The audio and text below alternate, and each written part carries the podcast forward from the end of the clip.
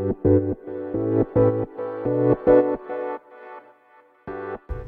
はようございます。なつきです。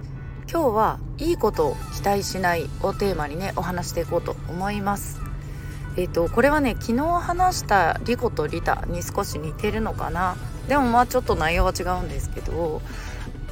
でそれでですね今あのクラウドファンディングをねされている池田千佳夫さんっていう方がいらっしゃってでその方ね、まあ、何でされてるかっていうとあの1月末に「バカになる勇気」っていうね書籍を出版されるんです。で、えーと、その本は私の師匠でもあるね中倉健太さんがプロデュースされてでまあクラウドファンディングもねプロデュースされている、うん、で本は中倉さんとそのコンセプターの戸所一石さんという方がねプロデュースされてるんですけどもなんかその池田千佳夫さんってすごいユニークな方で先日ね「情熱大陸」にも出演されてだから私も改めてねそこであの今までの知らなかった千佳夫さんの今までの経歴だとか海外での活動とかね見させてもらってあなんか本当にいい活動だなっていう。うん、で、えーと、とその元となるっていうかまあそれをやり始めたとかはねまあ話が長くなるんで割愛するんですけどその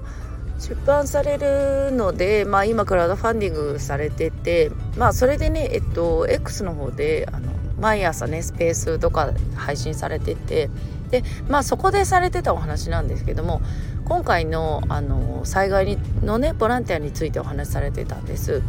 でえっと、近尾さんはもともとねボランティア熊本の時とかの何も分からずにね最初に最初に行ったのは熊本じゃないと思うけどその最初に自分たちもその災害があった時にボランティアに駆けつけて何もわからないところからねやってきてっていうところからなんかそういう地域の活動っていうのをされてるんですよね。いろんな災害あわれたところのボランティア行ったりとか。でまあそういう経験があるんでね今回もそのライブ配信というか朝のねその音声配信でそのボランティアについてね語られたりしてたんですよ。でやっぱりその最初はねボランティア行くなよとか行ったら迷惑になるじゃないかとかやっぱり周りに言われたりとかねいろんなことを言われる人がいるけどもなんかその自分にもできることがある。うん、で自分がもし死んでもその誰かのためにねそうなれるんなら本望じゃないかみたいなことを話されてて、うん、やっぱりなんかそういう熱い方なんですよね。うん、でなんか行ったら迷惑になるって何もしないのが果たしていいのかっていうところですよね。でまあそこで言われてたのがまあその行ってね何かいいことあるのかとかそのボランティアしてとか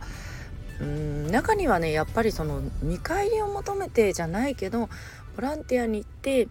まあ、実際いろんな方との出会いがあってねまあそういうご縁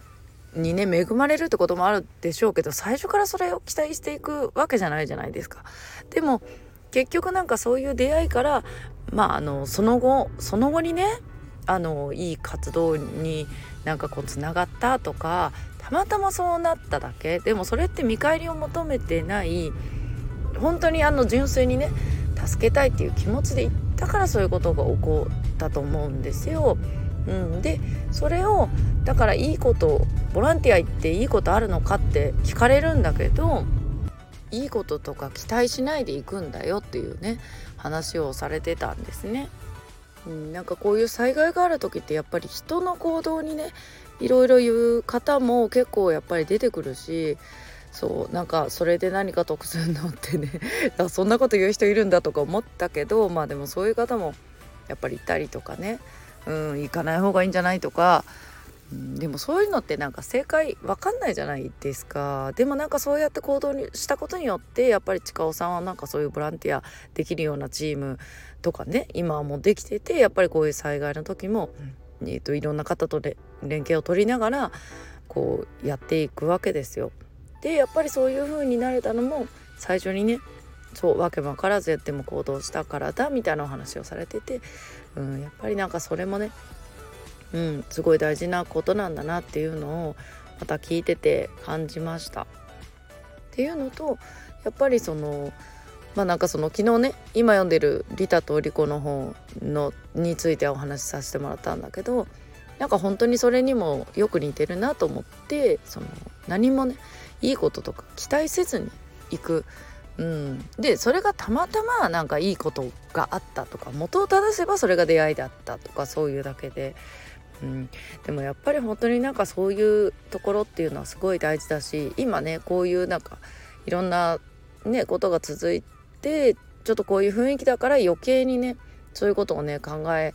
る時なんじゃないのかなっていうのをねなんかこう何もできないと言いながらもなんかその普段の中でもねそう一人一人ができることを考えながらやっていく時なんじゃないのかなと思ってまたこのお話をねシェアさせていただきました。はいということで皆さん今日も素敵な一日をお過ごしください。またお会いしましょう。